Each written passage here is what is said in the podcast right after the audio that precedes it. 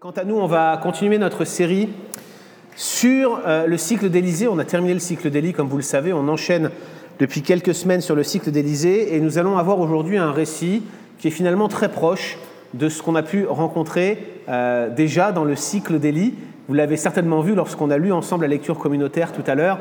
C'est une lecture communautaire qui euh, rappelait un texte qu'on avait déjà exposé et qui est très proche du texte qu'on va lire aujourd'hui. Et le texte en question, se trouve dans le deuxième livre des rois, 2 rois chapitre 4, versets 1 à 7.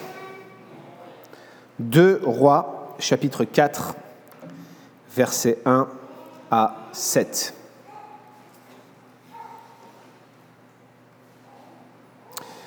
La femme de l'un des fils des prophètes cria vers Élisée, et elle dit, Mon mari, ton serviteur, est mort, et tu sais qu'il craignait Yahweh. Or, le créancier est venu pour prendre mes deux enfants et en faire des esclaves. Élisée lui dit, Que puis-je faire pour toi? Dis-moi ce que tu as à la maison. Elle répondit, Moi, ta servante, je n'ai rien d'autre à la maison qu'un peu d'huile. Il dit alors, Sors dans la rue, demande à tous tes voisins des récipients, des récipients vides. Ne te contente pas d'un petit nombre. Et quand tu seras rentré, tu fermeras la porte sur toi et sur tes fils, tu verseras l'huile dans tous ces récipients et tu mettras de côté ceux qui seront pleins. Alors elle le quitta, elle ferma la porte sur elle et sur ses fils, il lui passait les récipients et elle les versait. Lorsque les récipients furent pleins, elle dit à son fils, Passe-moi encore un récipient. Mais il lui répondit, Il n'y a plus de récipient. Alors l'huile s'arrêta. Elle vint raconter tout cela à l'homme de Dieu. Celui-ci dit, Va vendre l'huile et paye ta dette, tu vivras, toi et tes fils, et avec ce qui restera. Prions.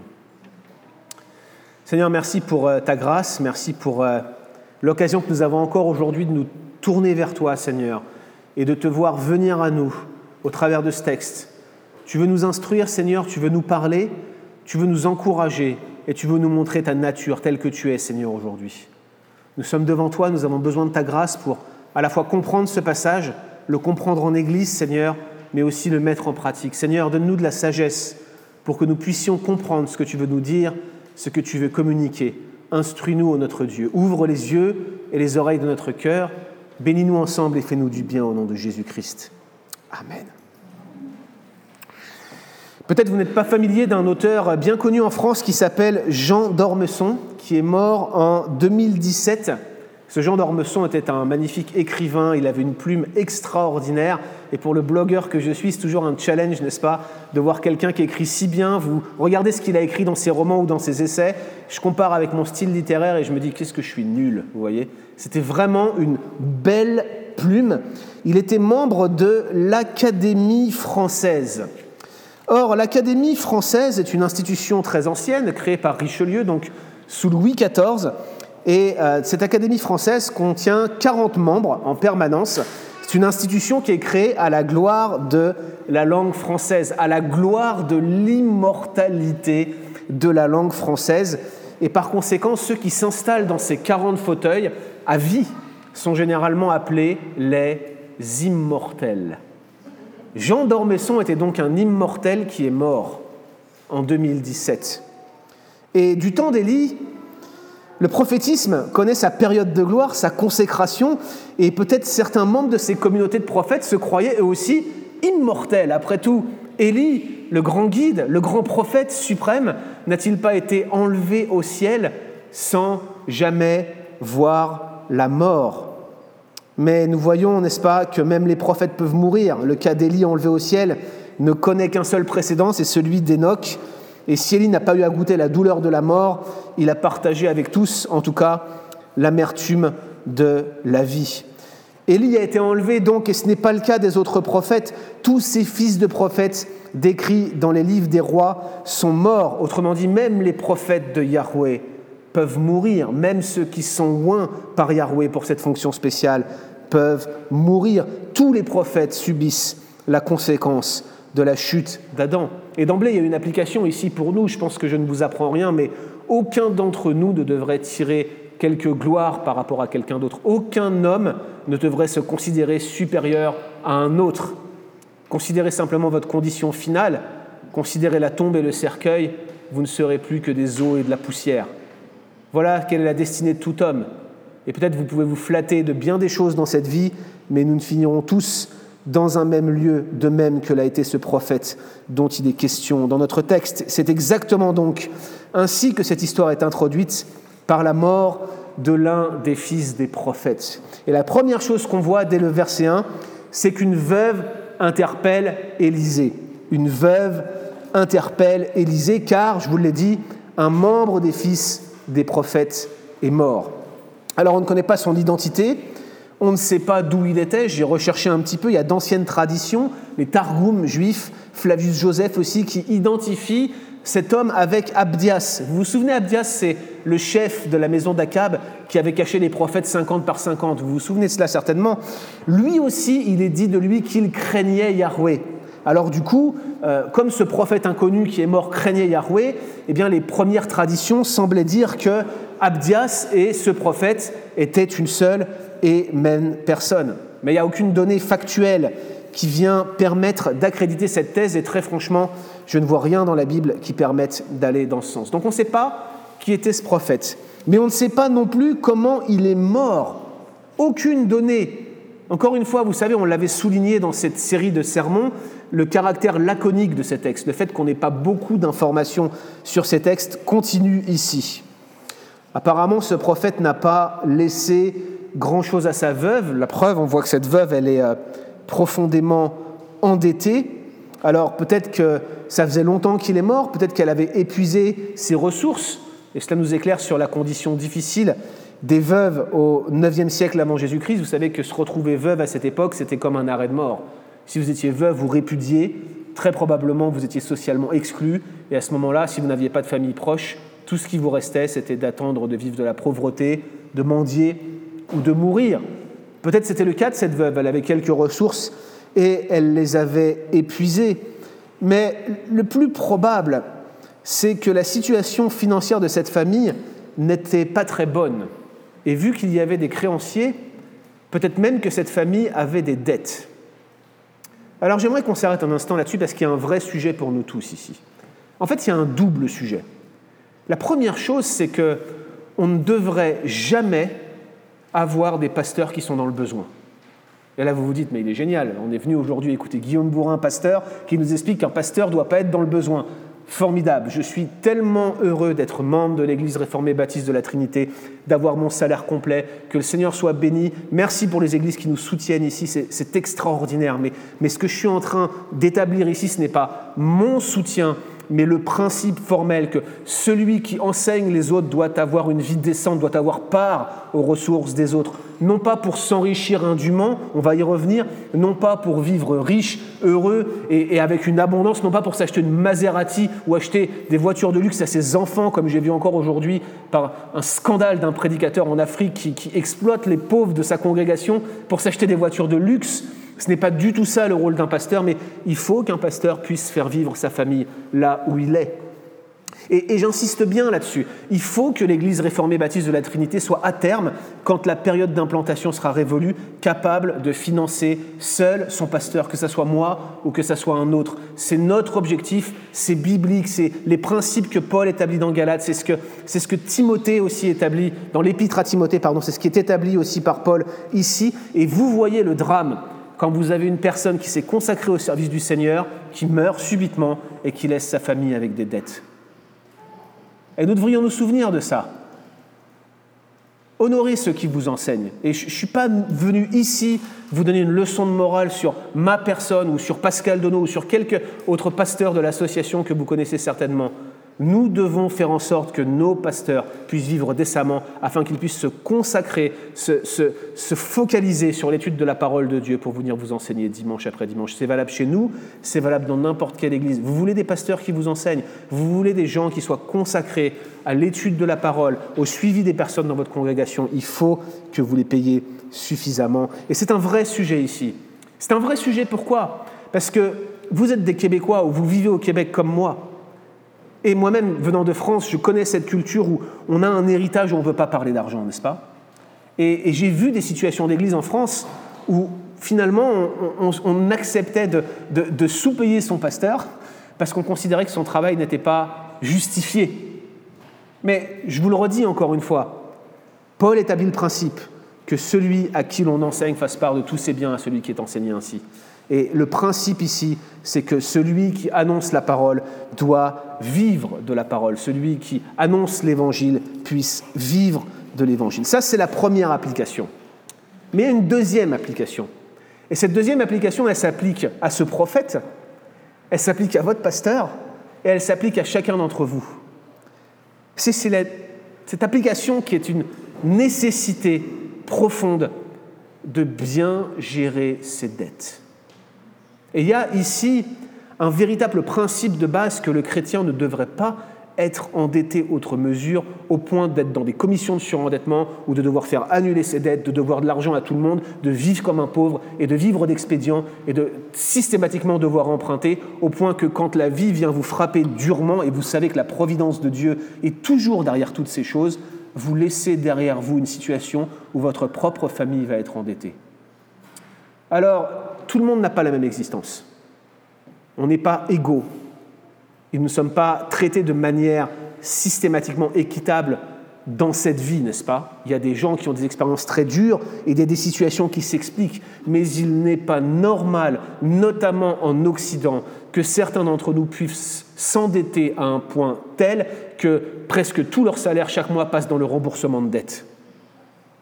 Je me souviendrai toujours lorsque je suis arrivé aux États-Unis la première fois, j'arrive dans cette faculté, euh, je venais en tant que Français pour étudier la parole de Dieu, j'avais économisé pendant longtemps, j'avais obtenu une bourse, bref, j'avais préparé, j'avais calculé la dépense. Et en arrivant sur place, je rencontre des, des amis et des frères américains qui avaient emprunté jusqu'à 100 000 dollars US pour pouvoir venir étudier dans un séminaire biblique. Je ne sais pas si vous vous rendez compte de ce que ça signifie. Ils allaient sortir, ils allaient être pasteurs. Ça veut dire qu'ils allaient être payés mal ils étaient endettés à un point tel qu'ils allaient devoir payer toute leur vie, et peut-être même qu'à leur mort, ils n'auraient pas fini de payer les dettes qu'ils avaient contractées pour pouvoir étudier. Et moi, voyant ça, je me disais, mais où est-ce qu'on va? Qu'est-ce que c'est que ce système-là?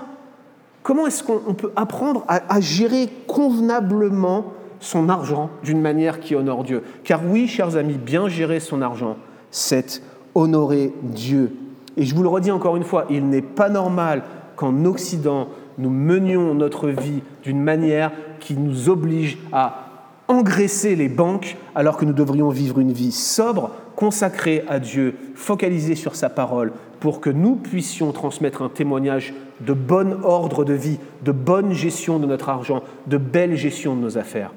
Et plusieurs d'entre nous aujourd'hui ont compris ça en venant à Christ. Ils sont venus avec des situations financières déplorables et ils sont en train de mettre de l'ordre dans leurs affaires.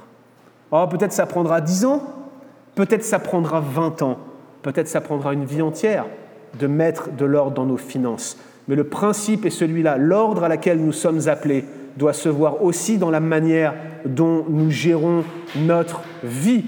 Et cette manière dont nous gérons notre vie se manifeste aussi dans la manière dont nous gérons nos finances.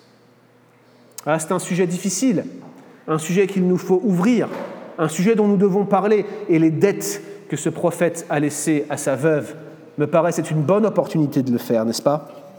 Laissez-moi vous citer encore un exemple, un exemple vertueux cette fois-ci. J'ai un ami, il a le même prénom que moi, mais en espagnol, il s'appelle Guillermo. Il n'est pas espagnol, il n'est pas sud-américain, il est philippin. Les Philippines étaient une colonie espagnole pendant longtemps. Guillermo Balanon est pasteur aux Philippines, il m'a contacté il n'y a pas longtemps. Il s'occupe de former des pasteurs dans une institution biblique et figurez-vous qu'avec 200 dollars US par mois, il arrive à faire vivre cinq familles pastorales dans la jungle pour enseigner la parole et implanter des églises. 200 dollars US par mois, peut-être moins que ce que certains d'entre nous mettent dans les dettes de cartes de crédit chaque mois. Et c'est une réalité qu'il faut souligner. Regardez notre abondance. Nous avons à manger jusqu'à en être gavés. Comme les Israélites dans le désert, on a mangé la caille et ça ressort par nos oreilles, n'est-ce pas? Nous sommes riches. Et si vous avez un compte en banque aujourd'hui comme moi, vous faites partie des 8% des gens les plus riches dans ce monde. Et mon ami aux Philippines, il galère pour financer des pasteurs parce qu'il y a des gens qui lui disent Venez nous annoncer la parole de Dieu et on manque d'ouvriers et on manque de fonds et pendant ce temps-là, tu payes ta carte de crédit. Est-ce que vous voyez ce que je veux dire par là? Est-ce qu'à votre mort, vous pourrez dire j'ai bien géré mes finances pour la gloire de Dieu? Est-ce que j'ai bien géré ma vie? Est-ce que ma vie a été un témoignage de l'ordre que le Seigneur a fait lorsqu'il est entré dans mon existence et dans ma vie? Voilà une question que cette situation du prophète qui meurt nous appelle à évaluer et à analyser, n'est-ce pas? Donc il meurt, ce prophète, et il laisse sa veuve dans une situation particulièrement difficile. Vous avez des créanciers qui, qui veulent réduire en esclavage ses enfants. Alors cette pratique, qui était fort répandue dans le Proche-Orient ancien, euh, nous choque, mais c'était fort répandu, c'était se vendre ou vendre une partie de sa famille comme esclave pour payer des dettes. Souvenez-vous par exemple des Égyptiens en pleine famine, alors que Joseph avait collecté tout le blé en Égypte. Eh bien, à un moment donné, ils ont tellement plus eu de ressources pour acheter du blé, ils se sont vendus eux-mêmes avec leurs terres. Et notez, vous regarderez, hein, vous relirez chez vous Genèse 47, 14 à 25, Joseph ne les a pas exploités, il leur a laissé l'usufruit de leurs terres, il leur a juste demandé de leur verser, je crois, une quantité qui était de l'ordre d'un quart donc il n'a pas cherché à les écraser, mais la pratique de se vendre comme esclave pour payer ses dettes ou de vendre sa famille comme esclave était malheureusement courante. Dans le texte qu'on a ici, il ne faut pas lire une approbation divine de cette pratique. elle existait du temps d'Élie, mais elle était très encadrée par la loi mosaïque. Par exemple, vous ne pouviez pas faire n'importe quoi avec votre esclave s'il était membre de l'alliance. Cet esclavage, il ne pouvait être que temporaire. Vous relirez chez vous Exode 21. Il y a d'ailleurs dans ce passage l'exemple de quelqu'un qui a euh, vendu sa fille en esclavage et on voit que le droit des filles est très encadré. Vous avez une mesure de protection. On ne pouvait pas faire n'importe quoi. On ne pouvait pas vendre sa fille n'importe comment. Et si on achetait la fille de quelqu'un, on ne pouvait pas la traiter n'importe comment. La loi de Moïse encadrait cette pratique qui était dans un certain sens en elle-même déjà scandaleuse. Et puis d'autre part, si vous relisez la littérature prophétique, vous allez voir qu'à plusieurs reprises, on dénonce le fait de réduire le pauvre en esclavage. Je pense que l'un des passages les plus, explicites en la matière, c'est dans le prophète Amos, chapitre 2, verset 6. Laissez-moi le lire pour vous. Ainsi parle Yahweh à cause de trois crimes d'Israël même de quatre, je ne révoque pas mon arrêt, parce qu'ils ont vendu le juste pour de l'argent et le pauvre pour une paire de souliers. Alors n'allez pas lire ce texte en vous disant, OK, il y avait une situation dramatique et, ici Dieu est en train d'approuver l'esclavage des pauvres. Ce n'est pas du tout le cas. Ce n'est pas exactement ce qui est en jeu ici. En réalité, ce récit, il vient surtout illustrer le drame de cette situation. Parce que il y a l'horreur elle-même de se faire enlever ses enfants, mais ce n'est pas tout. Imaginez simplement une veuve dans le Proche-Orient ancien qui n'a aucune ressource et dont les seules personnes proches de sa famille sont ses enfants. Si vous les lui enlevez, c'est l'arrêt de mort assuré. Autrement dit, cette femme n'allait même pas pouvoir être aidée par ses proches. Et chers amis, j'aimerais vraiment, vraiment souligner la grande différence qu'il y a entre cette situation-là et peut-être votre situation d'endettement si vous en avez une. Si vous êtes endetté, qu'est-ce qui va se passer pour vous? Au pire, au pire, allez, vous aurez une situation d'annulation de dette, aussi scandaleuse soit-elle. Cette annulation de dette vous permettra de passer au travers et d'avoir l'écrasante majorité de vos dettes qui seraient annulées. Voilà comment ça se passe en Occident, voilà comment ça se passe au Canada, voilà comment ça se passe en France. Personnellement, je trouve que ce n'est pas moralement acceptable, qu'un chrétien ne devrait pas accepter ça. Mais pour cette femme, ça signifiait la mort. Contracter des dettes, ça voulait dire mourir. Et c'est une situation qui, paraît profondément terrible. Nous ne connaissons pas la pauvreté comme cette veuve la connaissait. Et peu d'entre nous, voire probablement personne dans notre Église, n'a expérimenté la faim et l'angoisse comme cette veuve l'a expérimenté. Dans les faits, ces deux enfants ne lui avaient pas encore été enlevés, c'est ce qu'on voit dans ce texte-là, mais en tout cas, la menace pesait sur sa tête. Donc c'est une situation absolument dramatique que nous rencontrons alors que nous ouvrons ici ce passage. Deuxième chose qu'on voit, c'est qu'Élisée va donner des instructions à la veuve. Il s'approche d'elle et lui dit, Que puis-je faire pour toi? Cette phrase, elle est un peu étrange dans le contexte. On se dit, mais pourquoi Élisée dit cela? Je pense que ça traduit surtout l'impuissance du prophète sur le plan légal. Parce que l'usage de vendre les fils d'une veuve était certainement immoral, mais comme je vous l'ai dit, ça ne s'opposait pas aux convenances de l'époque. Le prophète, il n'a aucun pouvoir temporel, il n'a aucun pouvoir légal, il n'est pas gouverneur, il n'est pas magistrat, il ne peut strictement rien faire. Si les huissiers viennent et qu'ils n'ont pas leur dû, eh bien, il va avoir ses enfants qui sont vendus et Élisée n'y pourra rien. Lui n'y pourra rien, mais Yahweh, lui, il peut faire un grand miracle. Et n'est-ce pas là l'essentiel? Et c'est ce qu'Élisée se propose en quelque sorte de faire. Alors le miracle, est particulièrement frappant. Déjà, notez qu'il ne reste que bien peu de choses à la veuve. Il lui reste un tout petit peu d'huile. Ici, le terme qui est utilisé pour dire un flacon ou un peu d'huile, c'est ce qu'on appelle un apax legomenon. Peut-être vous ne vous souvenez pas de ce que cette expression signifie, mais c'est simplement pour désigner un terme qui n'arrive qu'une seule fois dans l'Ancien Testament, un apax legomenon. Et le terme qui est utilisé ici, donc qui n'est utilisé qu'une seule fois dans l'Ancien Testament, probablement désigne un tout petit peu d'huile. Plusieurs commentateurs traduisent même une onction d'huile. Autrement dit, une seule application d'huile, soit très très peu d'huile, une dose et c'est terminé. Si vous regardez cette situation de cette veuve et celle de la veuve d'Élie que nous avons lue tout à l'heure dans notre lecture communautaire, eh bien, vous allez vous rendre compte que d'une part, il y a de grandes similitudes, néanmoins, la situation de cette veuve m'apparaît quand même pire que celle de Sarepta. Déjà, tout d'abord, elle a euh, deux enfants à charge et, non pas un seul. Donc déjà, c'est beaucoup plus de personnes à accompagner et à aider à subvenir. Et puis, dans un autre sens, si vous regardez bien, elle en est réduite à une extrémité plus dure. La veuve de Sarepta, elle avait de quoi encore faire un petit gâteau pour manger un dernier repas. Elle avait un peu de farine, elle avait un peu d'huile. Mais cette veuve ici, elle n'a plus qu'un tout petit peu d'huile. Celle d'Élisée pouvait encore manger et dire Je mangerai, je mourrai. Celle-ci, elle n'a plus que la mort pour repas. C'est tout ce qui lui reste. En un sens, donc, et comprenez bien ce que je veux dire ici, le miracle d'Élisée est dans un sens plus grand que celui d'Élie, plus impressionnant que celui d'Élie. Alors regardez la nature des instructions qu'Élisée donne à cette veuve. Une première étape, elle doit sortir de chez elle et demander à tous ses voisins des récipients vides et en grand nombre. Donc elle doit sortir. Déjà, imaginez un petit peu comment ça paraît sous des vues humaines complètement fou.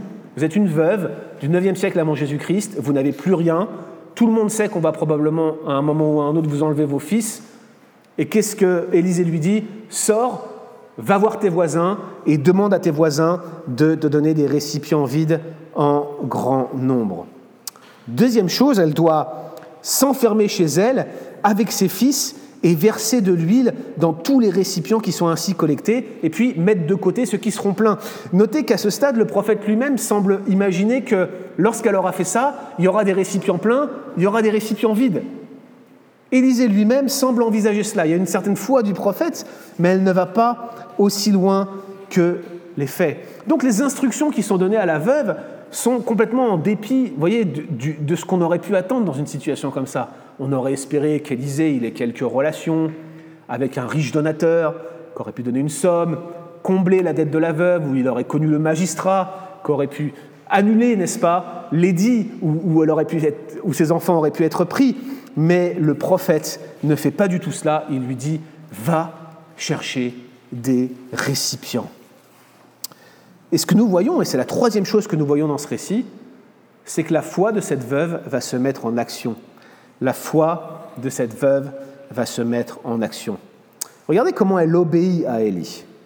Le texte ne décrit pas, encore une fois, notez que le texte ne nous dit pas tout. Le texte ne décrit pas de quelle manière elle est partie demander des récipients à ses voisins. On peut imaginer euh, la surprise quand elle a dû aller leur demander, mais elle l'a fait par la foi. On doit se demander aussi comment ses voisins l'ont reçu. Par contre, on la voit dans le texte s'enfermer conformément à la parole du prophète, et puis elle commence à remplir tous les récipients à partir du tout petit flacon d'huile qu'elle avait gardé chez elle. Vous voyez, c'est comme si vous aviez un espèce de jerrycan et vous essayez de le remplir avec votre pot de sirop d'érable. Ça donne un peu l'image, comment c'est ça paraît tellement incroyable sous des vues humaines. Mais cette veuve, elle a reçu la parole de Dieu et elle entend la mettre en pratique, tout simplement. On imagine quand même son étonnement lorsqu'elle prend son petit flacon, quelle que soit la contenance qu'il avait, et qu'elle commence à remplir de grands récipients et qu'elle voit l'huile qui coule, qui coule, qui coule sans s'arrêter. Je veux dire, souvent ici, on présente ces, ces, histoires pardon, comme, comme, comme, du folklore, comme des, comme des récits légendaires. Mais, mais même les premiers lecteurs, aussi stupides qu'ils auraient pu être, comment pouvaient-ils aborder une histoire pareille sans y mettre un minimum de foi? Il fallait une foi incroyable pour croire qu'à la base d'un tout petit flacon d'huile, une simple dose, on puisse remplir autant de récipients. Mais là, ce qui est encore plus surprenant pour le lecteur, c'est que même les paroles d'Élisée ne laissaient pas présager une telle fin. L'huile, elle va continuer de couler miraculeusement du petit flacon dans tous les récipients qu'elle avait récupérés, jusqu'à ce qu'il soit plein. Combien exactement le texte ne nous le dit pas, mais c'est seulement lorsque tous les récipients sont pleins que l'huile s'arrête. Ça met encore plus en exergue, ça souligne encore davantage le caractère miraculeux de l'action. Et regardez comment c'est présenté dans le texte, c'est incroyable. Passe-moi encore un récipient, dit-elle à son fils, et il lui dit, bah, il n'y en a plus. Et ils étaient désormais tous remplis. Tout le monde est surpris, tout le monde est pris de court, le prophète, la veuve, les fils, personne n'a vu cela arriver. Du début à la fin, ce n'est que surprise, et on va de surprise en surprise, mais le résultat est là. Yahweh a rempli 100% des récipients. Notre veuve, chers amis, est sauvée. Fin de l'histoire. Elle est sauvée. Elle ne manquera pas d'huile. Elle pourra éventuellement prendre un peu d'huile pour aller échanger contre de la nourriture. Bref, elle pourra survivre. Alors qu'est-ce qu'elle fait? Elle prend euh, ses affaires et elle file raconter son histoire à Élisée, qui, pour la première fois, d'ailleurs on en parlera la semaine prochaine, il est appelé l'homme de Dieu. Il ne paraît pas être, être étonné outre mesure, Élisée, et il lui dit, va vendre un peu d'huile et paye ta dette. Tu vivras, toi, tes fils, et de tout ce qui te restera. Chers amis, dans le cas de cette veuve, le plan de Dieu ne se limite pas simplement à la survivance des siens, il souhaite davantage pour elle. À vrai dire, il semble souhaiter pour elle son bien le plus absolu et il va lui donner toute chose conformément à son plan. Il va lui donner toute chose pour son bien. Et la veuve va donc pouvoir rester avec ses enfants, mais en plus payer ses dettes, et en plus d'avoir payé ses dettes, il lui restera suffisamment pour pouvoir repartir à zéro. Autrement dit, le miracle est complet. Un miracle financier comme on en voit rarement dans les Écritures. Elle est libre de toute dette. Elle a suffisamment de quoi repartir. Sa vie est sauvée et complètement transformée. Elle est complètement remise en selle. En préparant ce sermon, je me suis dit waouh, quel genre d'application je dois laisser à mes frères et sœurs aujourd'hui avec un tel sermon. Si vous avez des dettes, priez, amenez vos factures au Seigneur, il va s'occuper de les payer. Est-ce que ça serait le genre d'application que je devrais retirer de telles histoires? Certains le font. Certains le font. Et j'ai vu personnellement des vidéos de pseudo-prédicateurs qui demandent et qui annoncent le grand jour de libération des dettes, Debt Liberation Day et tout le monde arrive avec des paquets de factures comme ça, tu te dis mais comment c'est possible d'accumuler autant de factures dans une vie? Et ils viennent avec leurs factures et le prophète proclame votre argent est désormais révolu, ces dettes sont annulées. Tu crois qu'elles sont annulées mais pas chez le créancier, n'est-ce pas? Elles sont pas annulées chez le créancier. À vrai dire, ce miracle ne nous appelle pas à rechercher des effacements de dettes.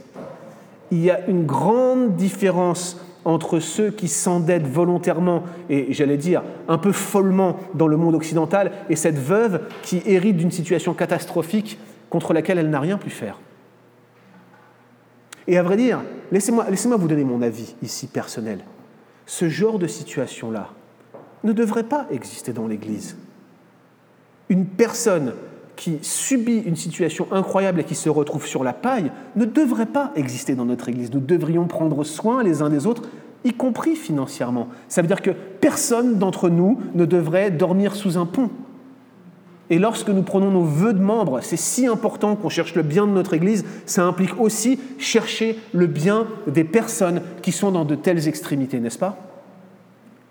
Mais si quelqu'un parmi nous refuse de travailler, si quelqu'un parmi nous choisit de s'endetter follement, au point de devoir de l'argent à des créanciers jusqu'à un point qu'il ne lui est même plus possible de faire face, si quelqu'un parmi nous choisit des options de facilité comme celle-là, est-ce qu'on se taira? Chers amis, nous ne pouvons pas non plus accepter ça dans l'Église. Ces deux situations sont inacceptables. D'une part, une veuve qui, vivrait comme ça et qui aurait hérité d'une situation catastrophique, nous ne pouvons pas l'accepter, nous ne pouvons pas la laisser, mais nous ne pouvons pas laisser non plus des gens vivre au crochet des autres. Et ce n'est pas sans raison que lorsque Paul aborde des problèmes similaires à Thessalonique, il leur dit que de tels hommes soient disciplinés. Oui, chers amis, la folie financière est une terrible chose qui peut avoir un impact incroyable sur l'Église. Et vous avez dans beaucoup d'églises des gens qui vont de maison en maison, qui vivent d'expédients, qui empruntent de l'argent, qui ne le remboursent jamais, qui doivent de l'argent à d'autres débiteurs institutionnels et qui finissent par expliquer que toute la journée, ils s'occupent du Seigneur parce que Dieu les a appelés et au final, ils n'ont pas d'argent qui rentre. J'aime pas me mettre en exemple. Vous le savez, je, crois que si j'ai un seul exemple à vous donner, c'est j'aimerais vous donner un exemple de repentance de mes péchés, n'est-ce pas? Mais il y a une chose que je peux être fier d'avoir fait dans ma vie récente. Lorsque j'ai quitté les États-Unis, on était euh, fin 2016, je suis passé par ici, 2017 j'étais en France, alors qu'on décidait de se marier, Elodie et moi, il y a eu toute une période où je n'avais pas de poste pastoral, on allait se marier, j'avais un doctorat à faire, ça me coûtait de l'argent, et j'aurais très bien pu me dire, bon, je fais une pause d'un an, je vais essayer de trouver des financements et des dons, et puis je vais faire ma thèse de doctorat. Vous savez ce que j'ai fait? J'ai été travailler. J'ai trouvé le pire travail que j'ai jamais fait de ma vie. Je suis devenu hôte d'accueil. Je me suis retrouvé à un guichet, à l'entrée d'un, endroit qui s'appelle l'Agence spatiale européenne. Et je dis le pire travail que j'ai fait de ma vie, parce que c'était le travail le plus mal payé de ma vie, le moins intéressant de ma vie et probablement le plus en bas de l'échelle que j'ai jamais fait de ma vie. Et vous vous dites, mais pourquoi il a fait ça? Mais c'est très simple, c'était un travail où je ne faisais rien. J'étais tout le temps à l'accueil, à l'entrée, et je pouvais, par accord avec mon employeur, travailler sur ma thèse en même temps que je faisais l'accueil des rares personnes qui se présentaient à l'entrée. Et pourquoi je suis fier de ça? Parce qu'on avait besoin d'argent. Et parce qu'on avait besoin d'argent, j'ai été travailler. Non seulement j'ai travaillé, mais j'ai aussi eu des occasions de témoignages incroyables. Ce serait une longue histoire, une prédication entière à vous faire pour vous dire toutes les occasions que le Seigneur m'a accordées dans cette job. Ce que je veux vous dire ici, c'est que j'avais toutes les raisons du monde d'essayer de trouver un financement pour pouvoir essayer de bosser sur ma thèse, mais je n'ai pas voulu le faire. Je me suis dit que s'il y a une chose que je devais faire, c'est d'aller reprendre un travail et de subvenir à mes besoins, parce qu'à ce moment précis, je ne pouvais rien faire d'autre que cela. Et je pense, chers amis, qu'il ne faudrait pas trop spiritualiser nos vies au point de se dire que, bah, puisque le Seigneur m'a appelé à telle ou telle chose, et j'étais appelé à être pasteur, vous saviez que j'allais arriver, vous aviez déjà voté pour ma venue, j'aurais pu spiritualiser et dire, écoutez, je suis un serviteur de Dieu, j'ai besoin simplement de vivre de la parole, je n'irai donc pas travailler, je vais faire des appels aux dons. Mes chers amis, j'aurais jamais pu vivre comme ça.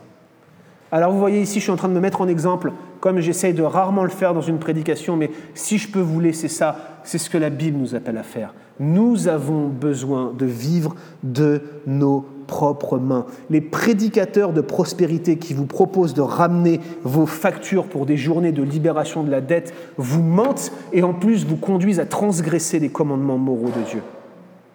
Parce que nous sommes appelés à travailler de nos mains paisiblement de façon à vivre une vie décente et honnête et à subvenir aux besoins de ceux qui sont dans le besoin.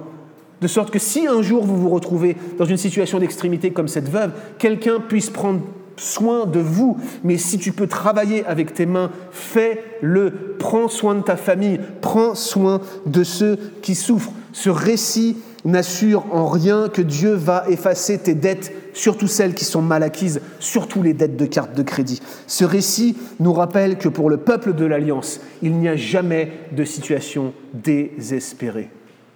Ce récit nous rappelle que nous avons besoin de nous tourner vers Dieu, non seulement pour attendre de lui notre pain quotidien, mais aussi pour nous aider à mettre un pied devant l'autre, une main devant l'autre, et à faire notre ouvrage quotidien. Voilà ce que ce récit nous dit en matière de gestion de l'argent.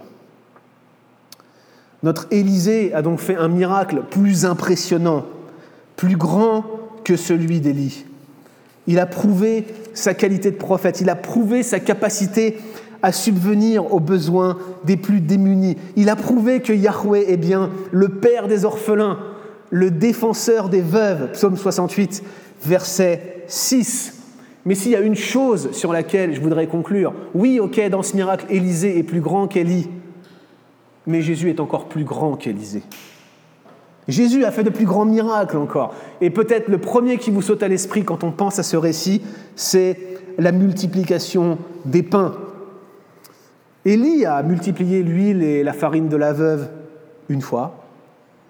Élisée l'a fait une fois. Jésus a multiplié des pains et du poisson au moins deux fois. Chaque prophète a nourri une veuve. Jésus a nourri une fois 4000 hommes et au moins une autre fois 5000 hommes. Qui peut se battre avec lui, sérieusement? Il n'y a, pas, de contestation. Vainqueur par chaos. Jésus est largement supérieur aux miracles que ces prophètes, aussi grands soient-ils, ont fait. Mais chacun de ces miracles de Jésus pointait vers quelque chose de plus grand encore. Ils n'étaient que des signes, des signes de ce grand miracle que Jésus a accompli à la croix en donnant sa vie. C'était les signes de sa mort, les signes de sa résurrection, de son grand sacrifice. Et si le miracle d'Élisée a permis de payer la dette temporelle de la veuve, le sacrifice de Christ est le seul qui puisse permettre à un homme de payer sa dette éternelle et infinie. Elle est éternelle et infinie parce que c'est une offense que nous avons faite contre un grand Dieu. Et pour réparer cette offense, le montant désiré était hors de notre portée. Il fallait qu'un homme fasse la réparation, mais seul Dieu pouvait la faire. Comment est-ce que Dieu a résolu le problème? Il a envoyé Jésus-Christ, l'homme Dieu, la deuxième personne de la Trinité. Il est venu et il a donné sa vie pour des pécheurs, pour payer leurs dettes, leurs dettes éternelles en raison de leurs péchés, en raison de leur offense, et pour toujours. Et il l'a fait une fois pour toutes pour celui qui place sa confiance en lui.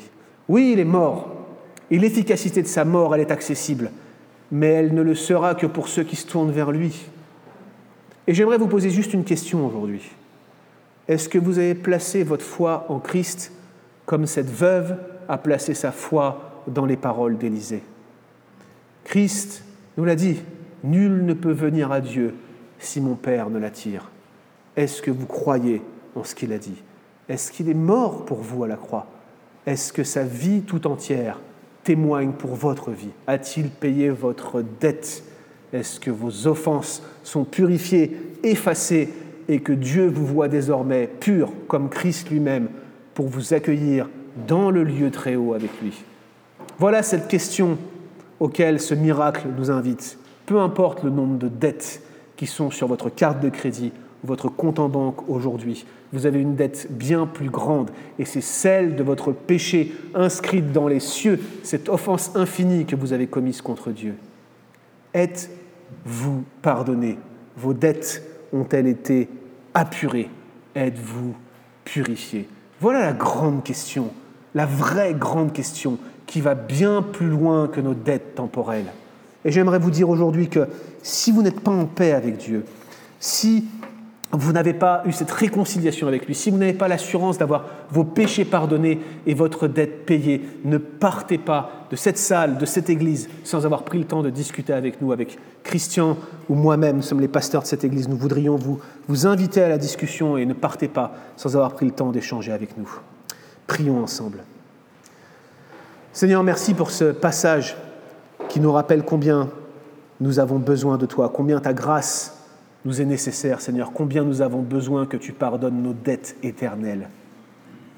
Seigneur, cette vie révèle son lot de surprises, de déceptions, Seigneur, mais il y a une chose que nous pouvons être sûrs, c'est que tu ne nous abandonneras jamais, Seigneur.